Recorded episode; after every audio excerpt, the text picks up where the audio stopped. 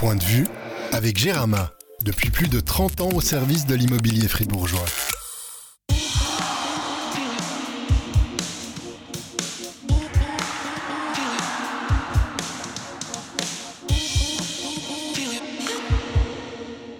Bonjour à toutes et à tous, bienvenue pour ce dernier épisode de l'année, configuration inhabituelle pour cet ultime rendez-vous 2022. Pas d'invité avec moi, mais deux experts de luxe. Je suis François Rossier et j'accueille aujourd'hui mes collègues Patricia Morand et Pierre Chouvet. Salut Pam, salut Pierre.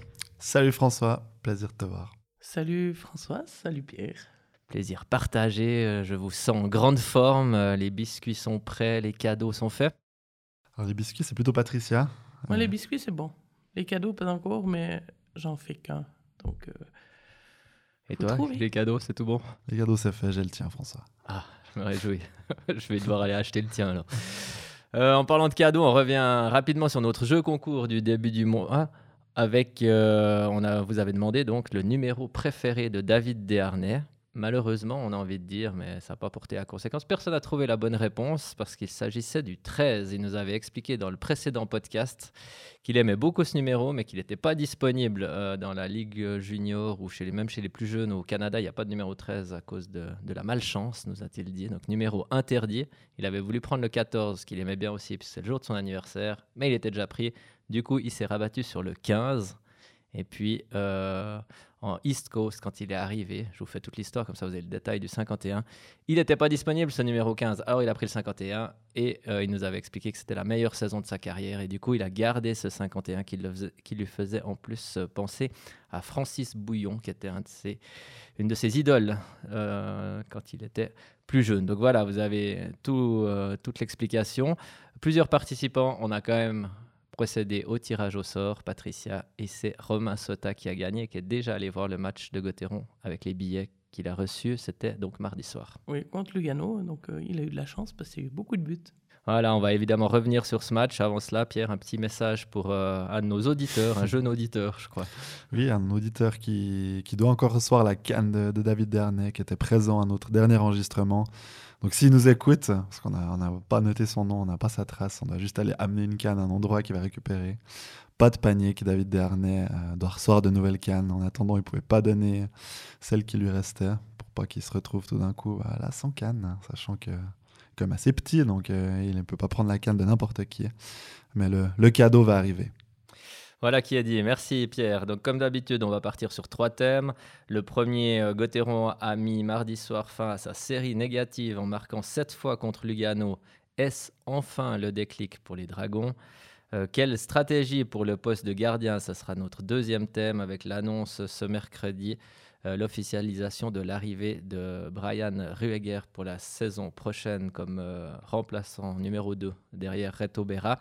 Et la troisième partie sera faite sous forme de bilan avec un peu nos tops et nos flops de Gauthieron, les bonnes et mauvaises surprises aussi de ce début de saison de National League. Je vous ai demandé d'y réfléchir depuis quelques, quelques jours. On fera donc le point en fin de podcast. On commence donc par ce- cette victoire de Gauthieron, 7 à 4 euh, contre Lugano mardi soir. Euh, tout va bien, Pierre. Fallait pas s'inquiéter pour ces dragons. Ouais, alors tout va bien. c'est vrai que c'est une victoire qui, fait du bien vu le, contexte actuel. C'est une victoire euh, inhabituelle de par son, déroulé. Beaucoup de buts. C'était freestyle hier. Je pense que c'était un peu le, le mot d'ordre, euh, autant offensivement où on a vu euh, peut-être un peu plus de, de liberté, ou pas de liberté, mais en tout cas de, de tentatives, de combinaisons que ce qu'on a pu voir euh, par le passé, plus de réussite surtout. Et puis derrière aussi, c'était un peu plus compliqué que ce dont les Dragons nous ont, nous ont habitués depuis le, début de la saison.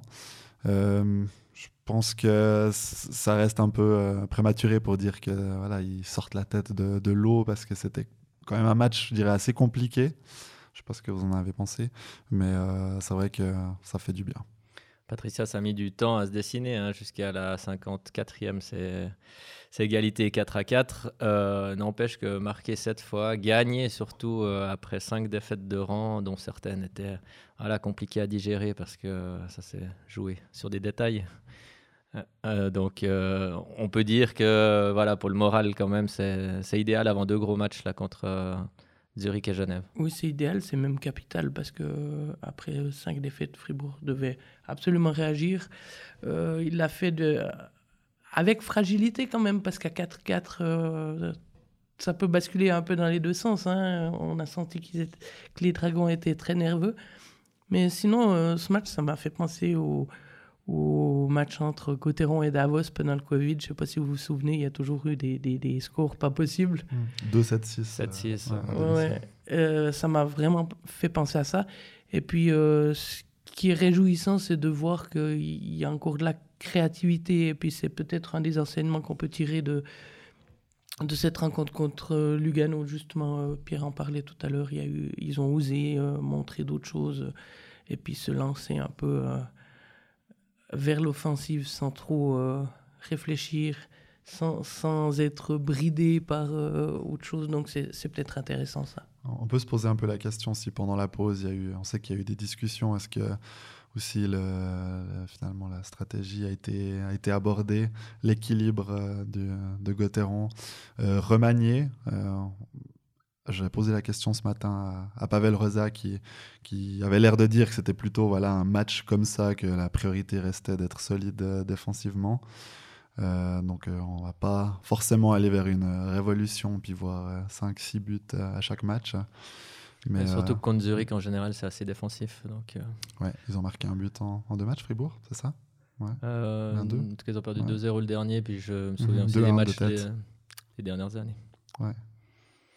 Mais ce que je voulais dire, c'est que alors Gauthieron a sans doute travaillé alors dans des conditions un peu particulières. Il y avait beaucoup d'internationaux. Euh, ils étaient en, en, comité restreint ces derniers jours. Mais euh, Dubé disait que voilà, il avait quand même pas mal insisté sur, sur les 1 contre 1, sur le travail devant le but, ce qui manquait un peu ces, ces derniers temps.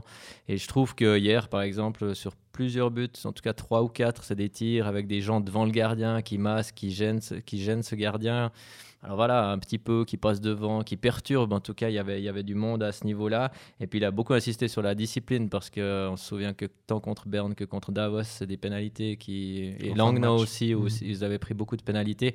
Ben voilà, quand on joue en infériorité numérique, c'est compliqué. Euh, on se fatigue si on n'encaisse pas ou justement on se retrouve mené si on encaisse. Donc euh, ils, ont, ils ont beaucoup travaillé sur ces deux aspects-là. Je pense que ça a bien fonctionné hier. Et après, peut-être au détriment d'autres secteurs, tu le disais Pierre, défensivement. Euh, ils ont quand même pris 4 buts, puis il y avait deux trois fois des joueurs un peu, un peu seuls. Quoi. Ils, auraient, ils auraient presque pu en, encaisser euh, davantage même euh, sur certaines, euh, certaines actions. Il va falloir retrouver un peu de rigueur. Effectivement, d'autant plus que c'est...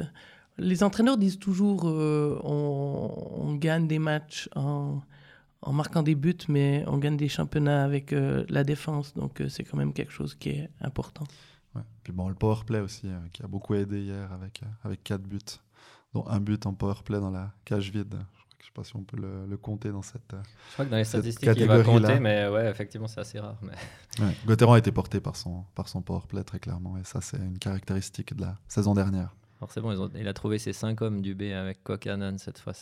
Ouais. C'était la pièce ah, manquante. Toujours selon Pavel Rosa. Euh, que j'ai lancé là-dessus euh, à l'entraînement, après l'entraînement.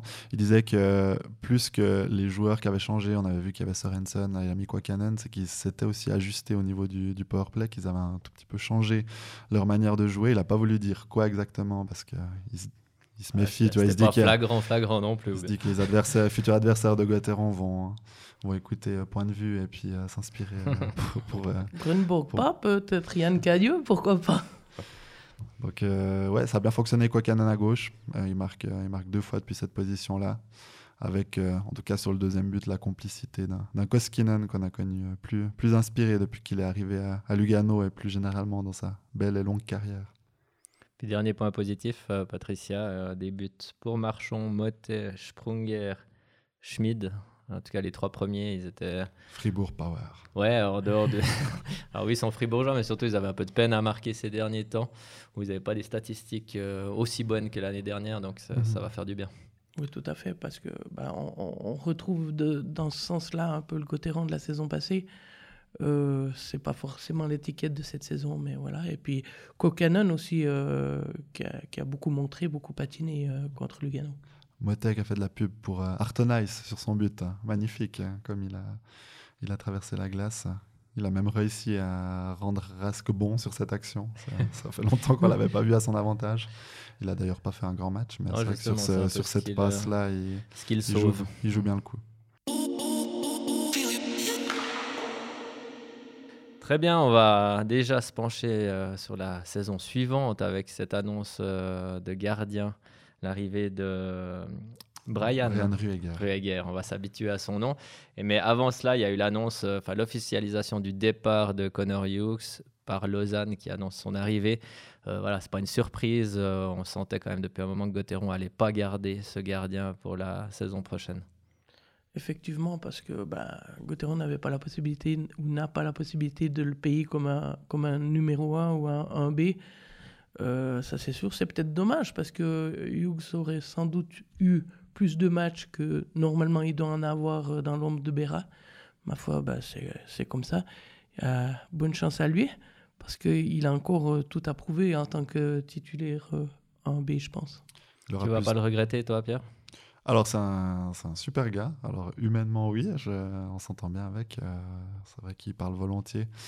Euh, comme, comme gardien, bah oui, si, si Fribourg avait pu le garder selon les mêmes conditions, euh, admettons qu'il y ait une petite rallonge, ça aurait pu être intéressant. Surtout qu'on ne sait pas exactement avec quel niveau va revenir euh, Reto Berra. Est-ce qu'il sera toujours aussi bon après son, son opération Après, ça paraissait assez clair quand même que il était, son avenir était bouché ici. On peut imaginer qu'à Fribourg, il avait quand même un peu le salaire minimal euh, autour des, des 100 000 francs. Avec son début de saison, avec le fait qu'il est devenu international, il a sans doute euh, triplé son salaire. Je pense qu'on ne prend pas trop de risques en disant ça. Ouais, doublé ou triplé sans Ouais, problème. je donc pense, euh, pour ouais. lui, c'était très intéressant d'aller d'aller à Lausanne, qui en plus euh, donne euh, volontiers des, des jolis salaires. euh, en tout cas, quand Petr Svoboda était encore au, Bon, commandes. plus que le salaire, enfin, ou autant que le salaire, c'est vraiment les perspectives. Parce qu'à Lausanne, il sera numéro 1 bis avec Punenov. Bah, il pense, en profitera cas. surtout du fait que Punanov s'est très souvent blessé, qu'il il joue généralement 25-30 matchs par saison, donc il aura plus facilement ses 25 euh, voire 20 matchs euh, à Lausanne qui pourrait les avoir à Fribourg. Et je crois que ça, aussi été, ça lui a été communiqué qu'il comptait sur Berra la saison prochaine, qu'il aurait peut-être plus que les 7-8 matchs qu'il a eu les deux premières saisons, mais qu'il n'en aurait pas 20. Donc euh, Mhm. pour lui, c'était assez clair qu'il allait, qu'il allait partir. Mais bon, c'est une belle histoire, tant mieux, tant mieux pour lui. quoi. Mais on pensait, Pam, que peut-être ça allait être euh, Loïc Gallet qui allait occuper ce, ce rôle de numéro 2. Il est déjà sous contrat à Gauthieron, il est jeune. euh, Une saison dans l'ombre de Béra, et puis après, euh, pourquoi pas le lancer un peu plus régulièrement Oui, moi je suis tout à fait d'accord avec toi. J'ai aussi pensé à, ça après, quand tu réfléchis, tu te dis, euh, Loïc, il a besoin de jouer. Galet, ça c'est sûr. Et puis, la, la Swiss League, c'est c'est une bonne possibilité euh, pour lui. Mais sinon, j'ai quand même été surprise. J'ai pas eu l'occasion de discuter avec euh, Dubé ou, ou quelqu'un d'autre du choix de Brian Rueger. Mais c'est surprenant, je trouve. Bah, disons qu'il arrive un petit peu avec le même profil que Connor Hughes avait lorsqu'il a débarqué à Fribourg, c'est-à-dire euh, 60, euh, une soixantaine de matchs. Alors il y en aura plus d'ici la fin de la saison, mais de, de Swiss League, le même âge, euh, 22 ans. Euh, c'est finalement les, certitudes sont les mêmes qu'il y a, deux ans, c'est-à-dire qu'il n'y en a pas beaucoup, on ne sait pas exactement euh, comment, comment il va pouvoir s'adapter à la National League, est-ce qu'il va pouvoir beaucoup jouer. Euh, on peut peut-être faire confiance à David Abicher qui, qui a réussi à faire progresser euh, Connor Hughes. Et puis par rapport au fait qu'il a été privilégié, ce, Brian Rueger à Loïc Gallet, je crois qu'il y avait un plan quand même qui était défini avec Gallet, c'était deux ans de Swiss League avant de éventuellement le reprendre à Fribourg si son évolution euh, donne satisfaction. Euh, là, il en à sa première saison, donc ils veulent pas le brûler, ils veulent pas le, mettre sur le banc pendant une saison, ils préfèrent lui donner ben, 30-40 matchs de, de Swiss League pour éventuellement après en faire un, un numéro 2. Donc euh, moi je comprends, je comprends ce choix. Euh, après je suis bien incapable de, de juger Brian Rueger que j'ai jamais vu jouer, qui n'est pas le fils de René Rueger d'ailleurs. Et pour cause, il a, il a un G de plus dans son nom de famille. Ah, Je crois. faudra faire attention en l'écrivant. Ouais, exactement. Mais euh, ouais, pourquoi pas. De toute façon, après, l'interrogation reste, que le, reste le niveau de Bérard. Si, euh, si Bérard ne revient pas à niveau, là, ça peut être compliqué. Il y a toujours après la, la possibilité d'aller chercher un, un gardien étranger si vraiment c'est. Je crois qu'au niveau de l'enveloppe à disposition pour ce poste de gardien, euh, Dubé a toujours été assez clair et on sait que voilà, Berra a un énorme salaire et qu'il n'y a pas de place pour. euh, Il n'y a pas les Mhm. moyens, en tout cas la volonté de dépenser beaucoup d'argent pour le numéro 2.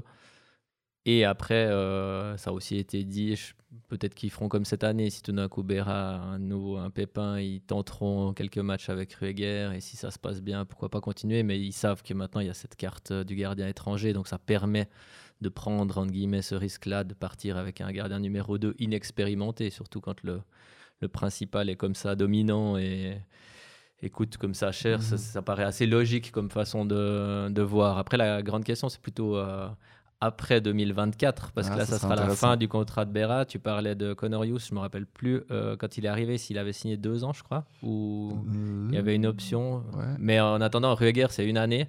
Donc ça, ça veut dire clairement que à la, pour la saison 24-25, Ouais.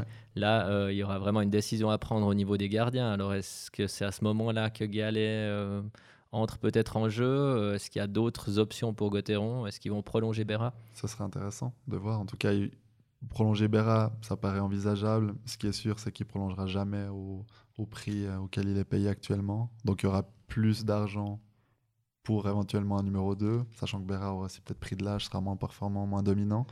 Donc est-ce qu'il y aura un meilleur deuxième gardien pour la saison, suivante On ne sait pas. Est-ce qu'ils mettront cet argent ailleurs Mais euh, c'est clair qu'il y aura, il y aura des choses intéressantes à dire sur, le, sur ce poste-là. Pour, euh, bah, déjà dans une année, on en parlera. Ou ce sera peut-être déjà réglé. Ouais. On Oui. sait jamais. Et Ludo Loïc Gallet est Weber. très jeune quand même. Euh, Ouais. Ludo Weber, il, a- il y a un décalage d'une année. hein. Je crois qu'il est en contrat jusqu'en 2025 avec Zurich, sauf erreur. Mhm, c'est juste. Et puis, euh, toi, tu as fait un sujet euh, avant les, les matchs de l'équipe de Suisse. Tu lui avais posé la question, je crois, et aussi à Gauthier Desclous pour savoir lequel des deux allait rejouer. À domicile. À Ils n'avaient pas l'air à lire les réponses. Alors Euh, Gauthier Desclous, il était assez, euh, assez clair en disant que euh, ça sera sans doute jamais. Je crois qu'il est très très attaché à, à Genève et pas vraiment à Fribourg. Ludo Weber, c'est différent à mon avis. Lui, revenir comme euh, potentiel numéro un un jour, pour le connaître un peu. Je pense que vous aussi, vous, vous l'avez assez côtoyé pour savoir que ça, ça l'intéressera le, le cas échéant. Alors peut-être une prolongation de Béra d'une année pour après euh, se jeter sur euh, Ludovic Weber, c'est ça le, Qui sait? le plan C'est- ça, ça te laisse songeur. On aura en tout cas l'occasion d'en reparler. Euh, merci donc pour ce débat sur, ce, sur les gardiens. Euh, il y aura encore la question du numéro 2 pour les prochaines semaines. Hein. Euh, Gauthieron qui ne peut plus compter sur Jeffrey Meyer, qui a été rappelé par Zurich, puisque Ludovic Weber va endosser le rôle de numéro 1 après la blessure de Rubec. Et puis euh, Gauthieron cherchait ou cherche encore euh, Mhm. peut-être un numéro 2 là sur les deux matchs. Ça sera Loïc Gallet, c'est juste, ça a été confirmé C'est euh, ce confirmé, il était bel et bien à, l'entraînement. Lui-même ne savait pas encore s'il allait rester jusqu'à la, jusqu'au retour de Berra, euh, dont la convalescence se passe bien, d'après David Bicher, se passe en tout cas normalement selon le, selon le, comment on dit, la- le temps, plan, le euh, programme, escompté, ouais, le programme. Il devrait, si ça continue comme ça, il devrait revenir à début février.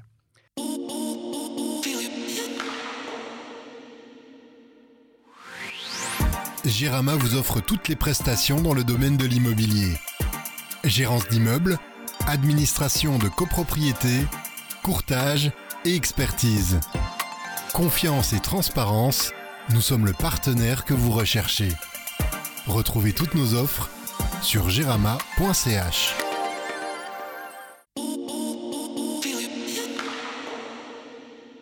On passe à notre troisième thème, euh, troisième partie en tout cas, avec euh, un peu les tops et les flops de la saison euh, de Gauthieron jusqu'ici. Euh, vous voulez commencer par les, les tops ou les flops? Mais commençons par l'étape. Commençons Soyons par les tops. On fait un tour de rôle On fait les trois directs ou bien on les développe tu veux Non, on peut les développer. Euh, on commence par les meilleurs du coup. Ouais. Tout en haut, qui t'a mis en numéro 1 Pam? Ouais, Gunderson. Ah, mais sans Euh, surprise, j'ai ouais. aussi ce, Ouais, moi aussi. Ryan. Donc on va pouvoir faire On euh, une, rapide discussion, mais euh, À trois. C'est assez prévisible Ouais. quand même. Il, est, il a retrouvé. euh, il est encore meilleur que l'année passée, quoi, finalement. Exactement, Et ça, c'est à son âge, finalement. C'est c'est là Ouais. la bonne surprise Il a aussi. retrouvé le niveau qu'il avait il y a deux ans, tout simplement. Il, Ouais. est, il, est, il paraît très affûté sur la glace. Moi, je pense qu'on a tous encore le match de, de mardi contre Lugano en tête où euh, voilà, il a apporté beaucoup. il aurait même pu encore marquer une fois où euh, il arrive, il, veut faire la passe au lieu de shooter. Enfin, ouais, et puis défensivement, je le trouve aussi toujours excellent. Ouais. En un contre un, il est très efficace. Hein. Ouais, c'est le Messi de Gother. Carrément. On verra. Donc, c'est le, le, même, euh, même la même fin à la fin. en apothéose. Mm. Ouais, je sais pas. On passe au numéro 2 directement. Alors, si on est tous d'accord sur le 1, euh, de nouveau à toi la parole, Patricia. Numéro 2. Schmidt. Moi, j'ai mis Conorius quand même. Conorius aussi. Alors, Pam, Schmidt. Qu'est-ce qui t'a plu dans cette première partie de saison? Moi, je pense, je, je, le vois sur la glace et il, est de plus en plus solide et il prend beaucoup de responsabilités. Il, il, a une vision du jeu et des, des idées de construction qui, qui, qui sont toujours intéressantes. Mhm. Trimballer au centre, à l'aile aussi, jamais vraiment de poste, poste fixe. Bon, c'est le cas pour tout le monde, mais c'est vrai que lui, il change en plus de poste. Ouais, mais c'est un peu le problème avec lui, alors je trouve, parce que autant au centre, il est bon. Autant à l'aile, euh, c'est plus compliqué. C'est plus compliqué, et mhm. puis il apporte beaucoup moins à l'équipe, quoi. Surtout, euh, parce que c'est mhm. compliqué pour lui, parce qu'il doit s'habituer peut-être à cette position-là, mais ça, ça risque d'être entre guillemets, un problème qui, qui, va durer cette saison parce que si tous les centres sont en forme. Ne faudrait-il pas mettre Schmidt au centre et à l'aile Tenter le coup, sachant que tout d'un coup, ces Suédois se révèlent. jeu de mots là, mais il n'y a rien. Il a pas de jeu de mots, sachant que ces Suédois tout d'un coup sont très bons à l'aile. Du B un peu des, des trouvailles comme il l'a fait avec de la mais peut-être aussi pour le, pour le futur, enfin pas le futur, mais voilà, Schmidt il va rester, euh, c'est un joueur de centre, donc autant le faire jouer à sa position et puis euh, euh, Rask, je suis pas sûr qu'il reste très longtemps à Gauthieron, donc euh, essayez aussi de le relancer à l'aile. Il avait fait avec de la rose une fois ou l'autre. Voilà, ça, ça, peut marcher sur, euh, sur quelques matchs ou ça peut donner quelque chose. Mais Schmid à l'aile, il a essayé déjà plusieurs fois et c'est jamais très conclu, en tout cas quand j'ai vu les matchs. je suis d'accord avec toi. Est-ce qu'on peut comparer Schmidt à. Attention. Dernier. Jaune. Alors, des harnais jaunes, je sais pas, j'étais pas à l'orientation. euh, je saurais pas dire, mais il, a quand même pas un autre jeu. Ouais, je dirais qu'il a quand même il a un style. Euh, il a un style différent, mais ouais, moi je. Après, sur le côté responsable, et puis, euh, ouais, je trouve sur la, la, la manière dont il mhm. dirige sa ligne, il peut y avoir un. Il a gagné aussi en dimension physique, je le trouve, dans les bandes très, très, très bon, et pas mal d'impact, ce qui était moins le cas la saison passée, voire les précédentes. Joueur intéressant, mais oui, qu'il faudrait peut-être plus mettre en valeur à son poste. Euh, Pierre, tu as mis en numéro 2 euh, parce que c'est une surprise ou parce qu'il a un très bon niveau parce que Non, parce qu'on ne s'attendait pas, à le voir à ce niveau-là. Euh, si on nous avait dit que Béra allait rater 4 mois et que finalement Gauthieron aurait l'une des meilleures défenses. Euh, on se serait demandé quel gardien étranger ils auraient engagé. On n'aurait jamais pensé que Hughes, il pouvait, moi le premier, tenir, euh, tenir ce rôle-là. Alors euh, peut-être qu'on est un peu biaisé sur le dernier match hier où il a, mardi où il n'a pas été exceptionnel. Il, a, il est un petit peu moins dominant depuis, depuis quelques, ces dernières semaines, quelques sorties, mais juste pour la séquence qu'il a eue durant cet automne, je pense que il, peut, il doit figurer un peu dans, ça, dans ce top 3 il a reculé. Il y a un temps, il était meilleur ou deuxième meilleur gardien en pourcentage d'arrêt. Il est redescendu à 91,8%, huitième gardien, mais quand même devant des Koskinen ou des Metzola. Donc euh, ah ça reste, quand même pas mal quoi, pour un, un, joueur, un gardien remplaçant. Numéro 3, cette fois je donne la parole à Pierre. Ouais, moi je pense que vous l'avez pas. Euh, je vais vous surprendre un peu. Moi je vais quand même mettre Julien Sprunger même si euh, on l'a on l'a dit qu'il n'était pas aussi euh, on l'a dit écrit qu'il n'était pas aussi dominant que que la saison passée. Mais euh, bah, mine de rien il va avoir 37 ans dans dans deux semaines donc il, vieillit mais il va faire sa saison à, à 30 points alors à moins qu'il soit qu'il soit blessé euh, si, on, si on compare avec des joueurs de son âge, ben Roman Vick, avec qui il a longtemps un peu bataillé tout en haut du classement des, des compteurs, il a pris sa retraite depuis euh, deux ans. Il a fini par trois saisons à, peu près 10 points, même la dernière un but seulement. Donc il arrive quand même à, à durer. Et puis euh, c'est vrai qu'on a toujours, on attend beaucoup de lui encore, mais on, des fois on oublie un peu son, son âge. Et puis il fait ses points et mine de rien, il pourrait euh, finir sur le podium des, des joueurs les plus euh, productifs de l'histoire de la National League. Alors, sans les playoffs, parce que alors c'est clair qu'avec Fribourg en playoff, il n'a pas non plus. il n'a pas eu autant de possibilités que des Reto Fanarks ou d'autres joueurs de, de mettre des points durant les séries. Mais euh, j'avais noté ça quelque part. Il est à 41 points de Christian Dubé, qui est à la troisième place en saison régulière. Donc, on peut imaginer qu'il fait encore ses 41 points. Il fait 15 points sur la deuxième partie de saison. Il fait une saison à un petit peu moins de 30 points. déjà fait tes calculs. Et statisticien officiel hein, de la liberté. Mais euh, voilà. Data journaliste, je crois. Alors, je dirais qu'il n'est pas dans le top 3 des satisfactions, mais j'avais envie de, de, relever un peu ce, ce côté-là de, du capitaine. Très bien. Euh, Patricia Moi, j'ai la solution de facilité. Je dis use. Non. Ah ouais, je rigole. Tu l'avais mis en 3, bah, c'est possible. Non, non, pas mis dans le même ordre. Mais... Veigno. Je pense à Use ou Veigno parce qu'il apporte quand même euh, une, une, stabilité énorme et il est important à 4 contre 5. Et au niveau de la première passe, franchement, il marque pas. pas, il marque pas. Hmm. Mais, mais il a un rôle qui est, qui est juste prépondérant et puis euh, essentiel. Eh bien, j'ai aussi choisi un défenseur en numéro 3. On doit deviner lequel Roulement de tambour, ouais, bah, il y en a plus des masses, mais... Benoît Yecker. Eh oui, Benoît Yecker, C'est vrai, j'ai hésité aussi. Euh, devenu troisième défenseur derrière euh, Gunderson et Diaz, euh, temps de glace à la hausse. L'année passée, il était quand même loin derrière Dave Souter, derrière Chavaya. Alors, il profite euh, clairement quand même du départ à la retraite de Fourer, notamment sur le, sur le piqué, en infériorité numérique, où il joue, pas mal. Mais euh, ouais, je trouve qu'il remplit vraiment bien son rôle et puis il s'est imposé euh, sur cette première ligne. Alors bah voilà, ça marche bien Gunderson. Il a la chance de jouer avec un très bon défenseur à ses côtés, ce qui aide toujours. Mais mine de rien, je, ouais, je trouve qu'il a pris de l'envergure. Et puis offensivement, bah, il a déjà 8 points. On n'attend pas forcément ça de sa part. D'ailleurs, s'il continue sur cette lancée, il va exploser son, son, meilleur total qui était de 12. Donc, euh, à ce niveau-là aussi, il apporte quelque chose. Je pense que c'est, enfin, moi, je trouve que c'est une bonne surprise de cette première partie. Mhm. On l'attendait pas forcément aussi haut. Après, voilà, la défense fonctionne bien, l'attaque moins bien. Donc, on a peut-être plus tendance à se tourner vers les défenseurs. D'accord avec toi. Gunderson, le, le rang meilleur, on l'a vu euh, il y a peut-être un mois en arrière avec Souter, deux trois matchs, ça avait été très très compliqué. Donc euh, je dis pas qu'il est bon seulement parce qu'il est avec Gunderson, mais je pense que c'est quand même un peu plus facile de, jouer avec lui. Ok. On passe à nos flops alors du coup. Ouais, bah, le premier, euh, je me lance, hein, mais je suis quand même Victor Rask, je pense. Fallait un peu quand même sortir ces, ces, étrangers, qui, ces nouveaux étrangers, je dirais, qui dans l'ensemble déçoivent un peu. Alors là encore, on est biaisé par le match de mardi. Oui. Ils, ont, ils ont fait feu de tout bois, en tout cas. Quoi canon. Mais euh, c'est vrai que. Rask, donc tu peux le laisser. Ouais, alors Rask, alors, euh, on a parlé avant de sa, sa, jolie passe, son inspiration sur le but de, de Motter. Mais euh, bah, j'en attendais beaucoup plus, en fait, de par son, son pédigré, qu'il a fait des, des, saisons quand même à plus de 10 buts en, en NHL, pas forcément toujours dans un rôle.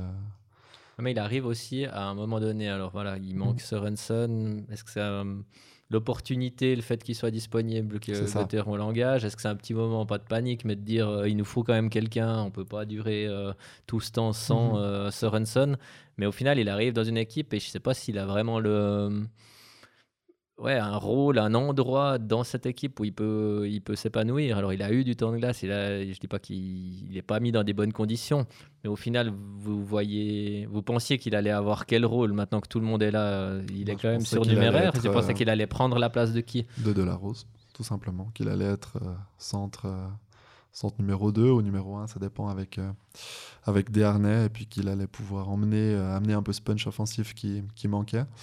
Et euh, après des, premières sorties euh, encourageantes, euh, il a pu jouer depuis. il était impressionnant. Hein. Ouais, aussi à Zurich pour son premier match. Bah, d'ailleurs, il va retourner à Zurich jeudi soir, donc peut-être ça va lui. Peut-être c'est l'air Zurich, quoi. Il faut qu'il signe à Cloton ou à Zurich. Moi, j'avais aussi mis dans les flop, mais en numéro 2. Je trouve qu'il brasse de l'air, en fait, surtout sur, la, sur la glace. Il travaille, on peut pas, il triche pas, mais rarement, rarement percutant, il fait aucune, aucune différence. Euh, on entend aussi qu'il est pas forcément, il s'est pas très très bien intégré au, vestiaire, il parle très peu, donc est-ce qu'aussi euh, il se sent peut-être pas bien. C'est, il a toujours un peu joué en Amérique du Nord, donc là il y a, eu le changement de, de taille de, patinoire, donc il y a sûrement des éléments qui font que. Faudrait une fois que d'ailleurs qu'on s'intéresse à son cas, qu'on aille lui, lui parler pour voir, peut-être qu'il a quelque chose de grave dans sa vie qui fait que ça se passe mal. Mais euh, ouais, le dira. Peut-être, si j'arrive à l'attendrir. Donc Rask en 1 et toi, Pam En 1, Sorenson. Sorenson. Moi, c'est clair. Parce que on, en attendait monts et merveilles, c'est vrai, de ce joueur, comme il a été présenté. Euh, déjà, il se blesse avant le début du championnat. Euh, c'est limite faute professionnelle, quoi, parce qu'il se blesse tout seul euh, dans une bagarre. Euh, on le voit pas, puis après, ben, il revient au jeu.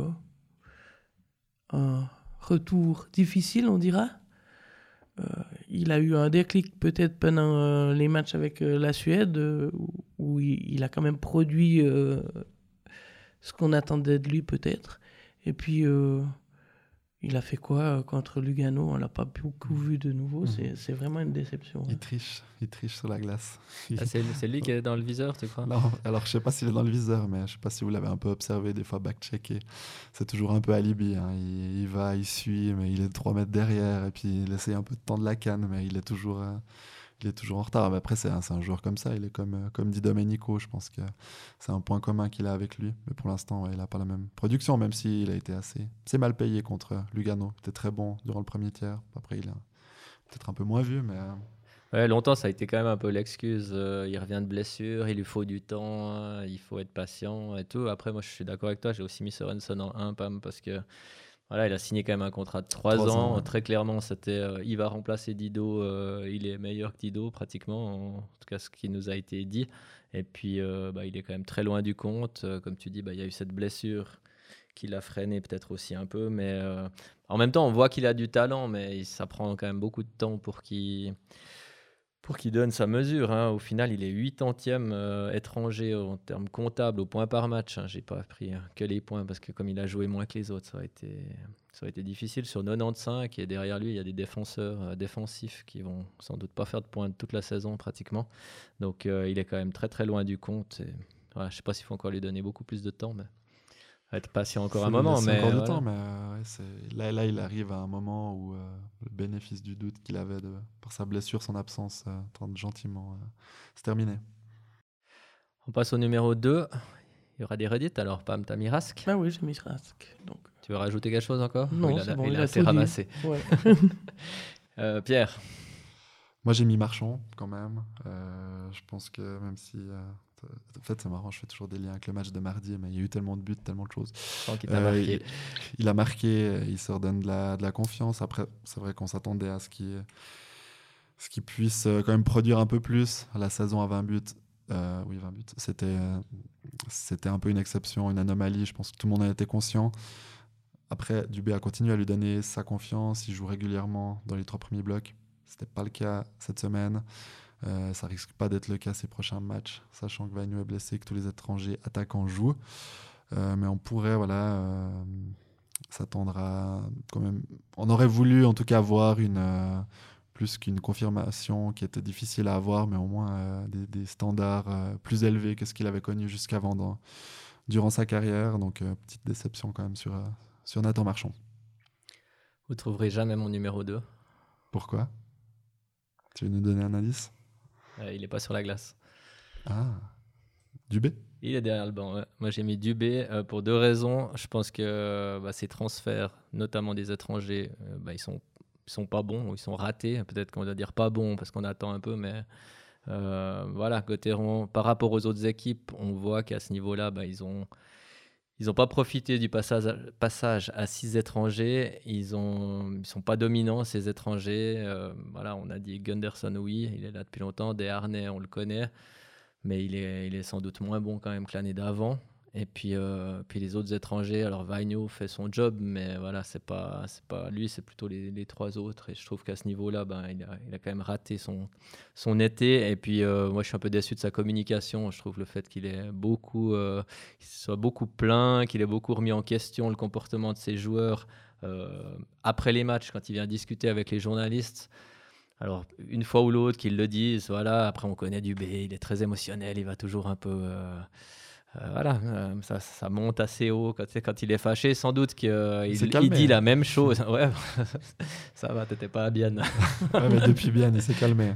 Euh, il est, voilà, il, sans doute qu'il dit la même chose à ses joueurs, mais je trouve que justement un coach devrait montrer un peu plus de, de sérénité, de calme. Et puis s'il n'est pas content, il va le dire aux joueurs en, particulier ou à ses joueurs. Je suis pas sûr que la méthode soit très efficace. Peut-être qu'elle a eu marché, mais voilà, du coup, je trouve que pour, pour amener ouais, la sérénité dans le groupe. Je pense que ça passe aussi par l'entraîneur. J'ai discuté avec Julien Spronger lundi, euh, capitaine de l'équipe. Ben voilà, il reconnaît qu'il y a des trucs qui fonctionnent pas, mais en même temps, il arrive à, apaiser et à, essayer d'être positif et puis de, d'aller de l'avant. Quand, on, quand on gueule comme ça, je trouve que c'est pas c'est pas la meilleure des méthodes. Donc voilà pourquoi je l'ai mis. J'ai discuté avec quelqu'un qui connaît bien le hockey dernièrement, qui me disait un petit peu la même chose, avec euh, d'autres mots peut-être en disant que l'entraîneur ou le directeur sportif, manager, c'est un père de famille.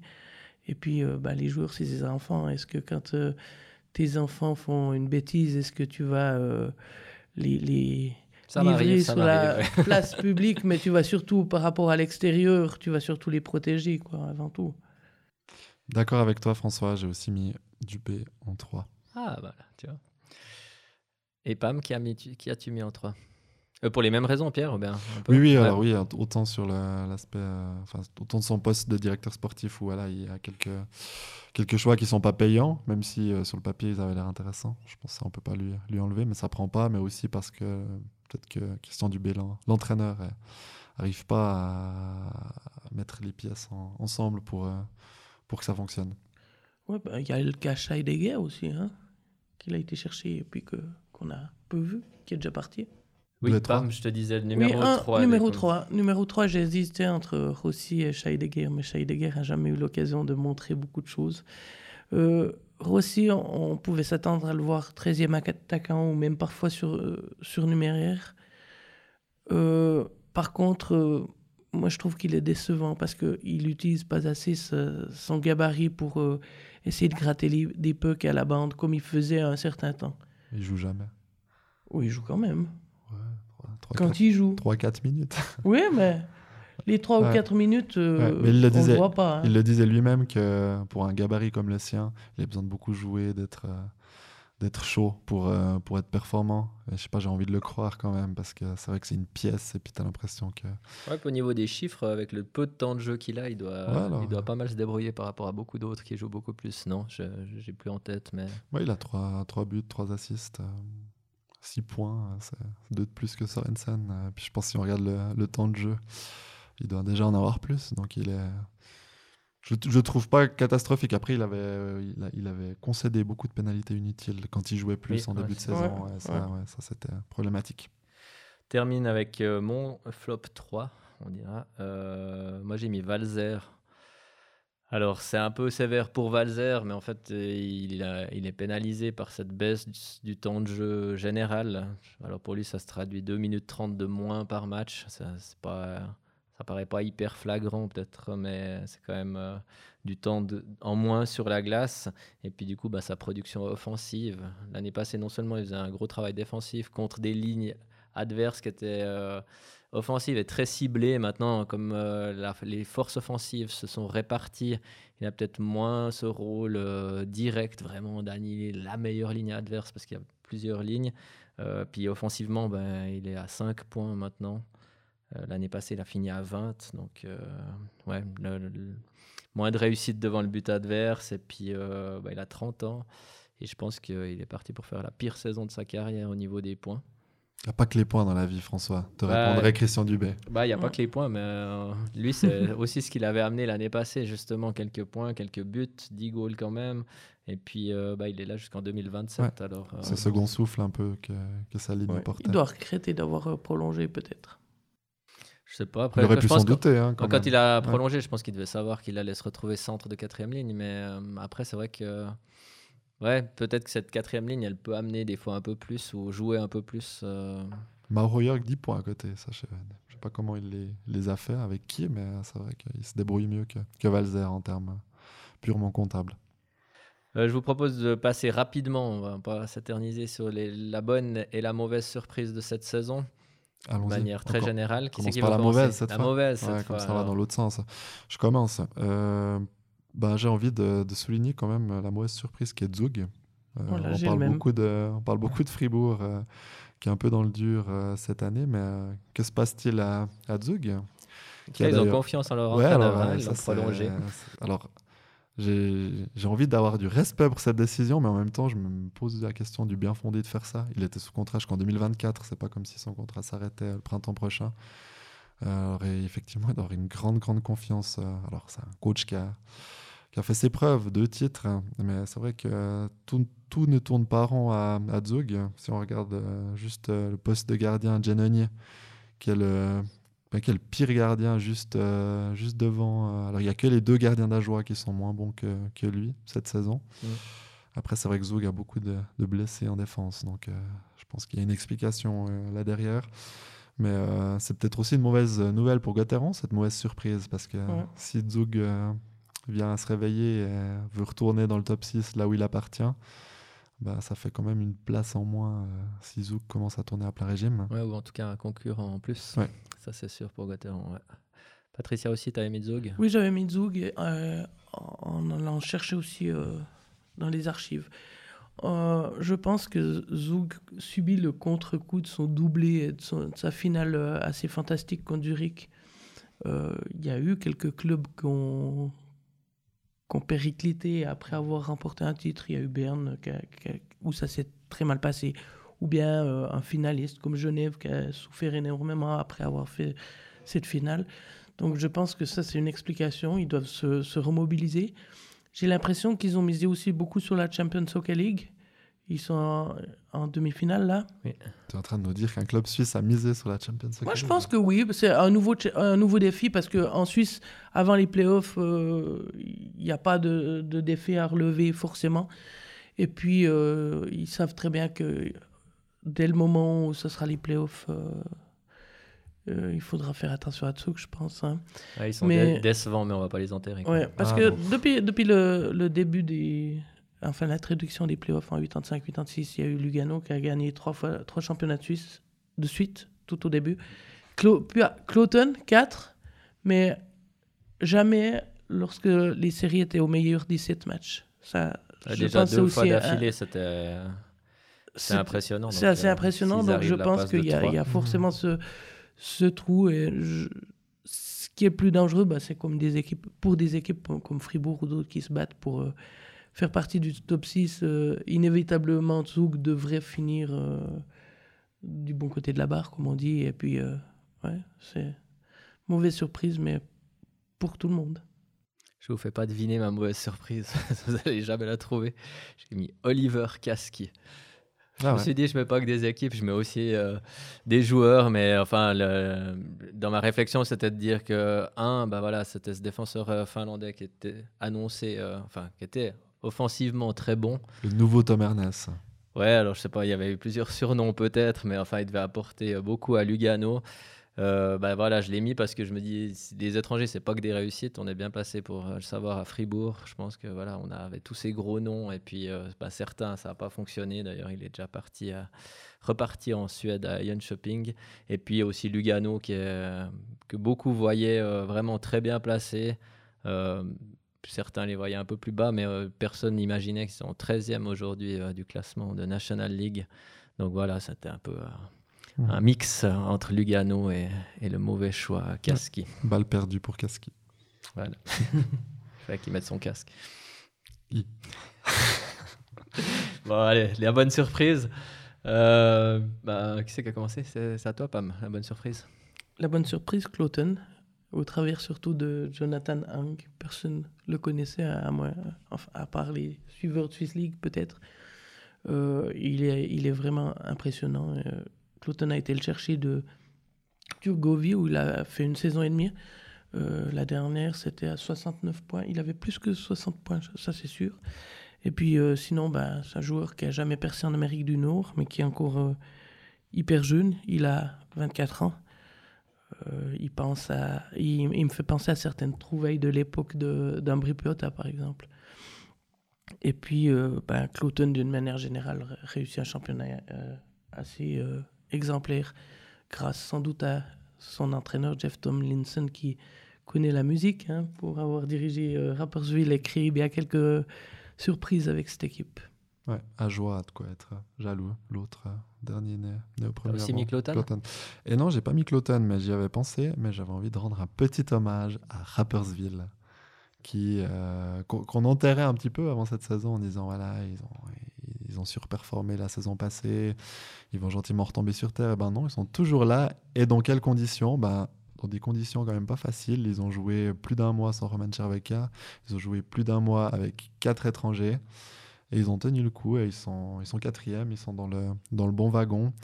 Ils arrivent à nous relancer chaque année quand même des, des joueurs euh, décevants ailleurs. Euh, Cette année, c'est, Tyler Moy.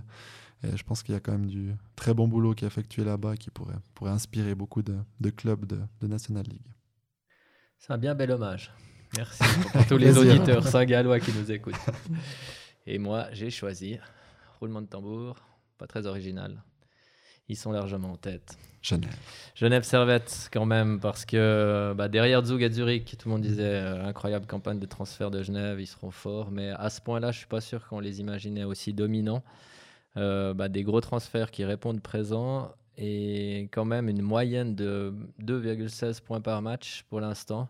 C'est plus de 112 points à la fin de la saison. C'est davantage que Zug l'année passée, par exemple, qui était à 100.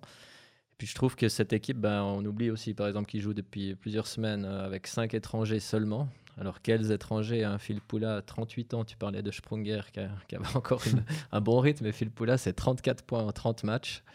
Euh, Vinik, euh, chaque année, il est là. euh, troisième meilleur compteur de la ligue avec 31 points en 27 matchs. Et évidemment, Artikainen, meilleur buteur de National League. 19 goals déjà. Donc, ouais, c'est une, une belle machine. Et peut-être que les romans qui attendent des titres, ben, cette année, est-ce que ça suffira avec cette, euh, cette équipe-là euh, Peut-être. Peut-être, peut-être. On verra. La saison est encore longue, mais en tout cas, c'est une, une jolie équipe assez impressionnante que les Fribourgeois auront l'occasion de voir à l'œuvre à- Vendredi. vendredi à la BCF Arena, en espérant que ça se passe un peu mieux que le premier rendez-vous entre Fribourg et Genève. À Fribourg, ouais. Qui Oui, à Fribourg. passé, ouais. Bon, le- à Genève, ils ont aussi perdu, mais ça, c'était un peu mieux passé. Très bien, euh, on arrive au bout de ce podcast. Pas tout à fait, pas tout à fait. parce que je vous ai préparé un petit quiz de Noël pour terminer cette année de la plus belle des Voilà manières. ton cadeau. Et voilà, il est là. C'était ça mon cadeau exactement. J'ai préparé 10 questions euh, qui vont aller très vite. Euh, Patricia, tu auras la main. Tu pourras commencer par soit répondre, soit donner la main à François sur les cinq premières. Ensuite, ce sera François. Une possibilité chacun, comme ça on fait pas durer trop le truc. Et ensuite, un petit cadeau pour le vainqueur. Première est- question, tu parlais de. Timo Artikainen, qui est donc le meilleur buteur de National League avec 19 buts. Ma question, a-t-il inscrit plus ou moins de la moitié de sa production en supériorité numérique? Plus. Donc tu prends la main et tu dis plus, et c'est juste car il a marqué 10 buts en powerplay, 1-0 pour Patricia. Deuxième question, Bien joué. qui est avec Simon Roubetsch, le gardien à avoir effectué le plus de blanchissage, à savoir 4 Est-ce que tu prends la main? Je laisse la main. Euh. Ah, c'est euh, Bienne. C'est terrible. Et c'est une bonne réponse, un partout. Bravo. Troisième question. Fribourg a le meilleur taux de remplissage de la Ligue avec 98,35% de places vendues, qui à l'inverse, avec seulement 67,9% de taux de remplissage, ferme la marche? Je prends la main. C'est toujours mon Moi, tour. je la c'est prends, juste je la hein prends aussi, je la prends aussi. Non, tu peux pas. Davos. Davos, c'est une bonne réponse. Deuxième Trop point facile. pour Patricia. surtout que j'étais à l'instant, vous Davos. êtes, euh, vous êtes impressionnant. Qui a le moins bon plus-minus de Gauthieron avec un vilain moins 8 De la rose. Moi, je prends la main. Ah. Tu peux pas. tu pourras bientôt. 3-1, Patrice, Patricia, bravo. Et dernière possibilité de commencer pour toi. Quel est le joueur de la Ligue qui a bloqué le plus de tirs depuis le début de la saison? En l'occurrence, 71. Indice, il a croisé la route des Dragons cette semaine. Je laisse la main. Euh, Je dois réfléchir. Donc, tu as compris. Oui, j'ai compris qu'il jouait à Lugano. mais Merci, Pierre. Euh, ah, c'est euh, Muller. Lequel? Mirko. Mirko Muller, bravo François. Bravo. Épatant, c'est une bonne réponse. Donc 3-2 à la mi-temps, si je ne me trompe pas. François, tu as la main. Qui est le meilleur compteur suisse de Swiss League? Petite parenthèse Swiss League là, comme ça, là, pour bien commencer la deuxième mi-temps. Ouais, alors euh, je vais laisser la main parce que. Pam, bonne chance. Montandon, Lequel? Arnaud. Arnaud Montandon, troisième compteur de Swiss League en général. J'aurais pu, 38 j'aurais pu points, tenter, c'est vrai que.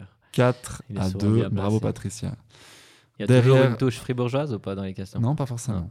Derrière le binational Moy et l'Autrichien à licence suisse Hofer, quel est le meilleur compteur compté comme Suisse de National League? C'est difficile. Je laisse la main. Euh, je dirais Duner. Nico Duner? Ouais. De Rapperswil? Alors non, c'est une mauvaise réponse. Ah, du coup, j'ai une chance de Oui, marquer oui, le ouais, point. chacun une possibilité. Ouais, euh, Est-ce que. C'est pas facile. On penserait pas directement à lui. Je suis en train de faire les 14 équipes de National League, c'est un peu, c'est un peu long, désolé. Euh, Est-ce qu'il joue à Berne? Il faut dire un nom. Je peux pas t'aider, je peux pas te donner d'indice. Attends, il y avait Moser qui était pas mal, il me semble, mais non. Ouais, Moser. Et non, il s'agit de Dario Burgler, 11e avec 26 points en 30 matchs.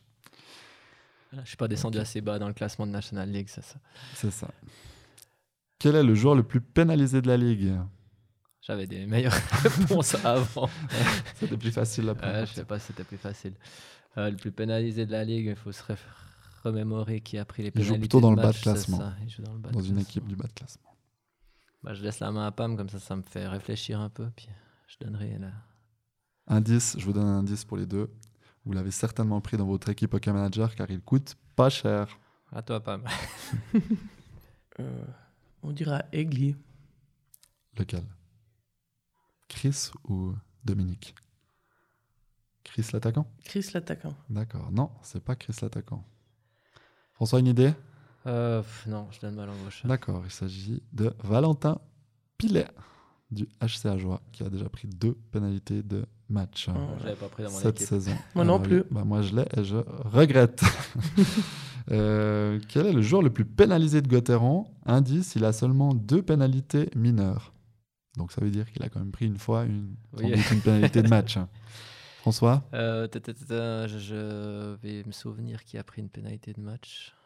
Je, je suis sûr que tous les auditeurs disent Mais oui, c'est lui qui a pris la pénalité Ah oui, bah oui, c'est lui. Oui, c'est lui, c'est ah, lui. Ah, voilà. Allez, Pam, je te laisse la main. Motet. Et oui, Kylian Motet qui avait mis sa crosse en Ah oui. l'entrejambe de je ne sais plus quel joueur, mais c'est Ouais. ça qui lui a valu. Lui, Il avait fait Une sortie match, fracassante. hein. Ouais. Puis ça, c'est pas pour le quiz, mais le joueur de Gauthieron qui a le plus de pénalités mineures s'agit de David Dernay avec 13 punitions. Euh, dernière question. Quelle est l'équipe qui a tiré le plus de fois sur le poteau cette saison? François Gauthieron. Et non, Gauthieron est cinquième avec 23 poteaux. Patricia Bien. Et non, il s'agit de Lausanne, le malheureux Lausanne qui a tiré 34 fois sur la transversale ou les poteaux. Victoire de Patricia, Voilà, bravo, la main, ouais. 5, 5-2. magnifique, J'ai rien pu faire. Bravo, Pam. très bien. Merci pour ce quiz. C'était un joli, euh, Ouais, un c'était joli sympa. cadeau. Et à l'année prochaine. Un peu, un peu difficile J'ai une question fin, pour mais- toi. Est-ce que tu sais euh, à quelle place euh, dans le classement des compteurs est le meilleur fribourgeois et qui est-il? Alors le meilleur compteur, c'est le Fribourgeois, joueur de Gauthieron. Joueur de Gauthieron. Ah bah, ouais. c'est quoi Canon depuis hier soir et Il doit être euh, 34e. Ouais, T'es encore trop généreux, il est hein, 42e. 42e. ouais. Voilà, donc, Pas de cadeau. Merci beaucoup à vous deux pour cet euh, enregistrement de podcast euh, de Noël, on peut dire, le dernier de l'année. On se réjouit de vous retrouver au début janvier avec les premiers matchs. Un mois de janvier chargé, 13 matchs pour Gauthieron. Euh, en attendant, ben voilà, passez de bonnes fêtes, euh, profitez euh, des vacances si vous en avez. Et puis euh, un grand merci pour votre fidélité. Toujours beaucoup de plaisir à enregistrer. On espère que vous avez autant de plaisir à les écouter. Voilà, joyeux Noël à tous, bonne année. À bientôt. Joyeux à Noël, bientôt. bye bye. Vous venez d'écouter Point de vue, le podcast de la liberté consacré à l'actualité de Fribourg-Gotteron. Si vous ne voulez pas manquer le prochain épisode, abonnez-vous sur votre app de podcast préféré. Vous pouvez aussi nous retrouver sur laliberté.ch et l'application de la liberté. À bientôt pour un nouvel épisode.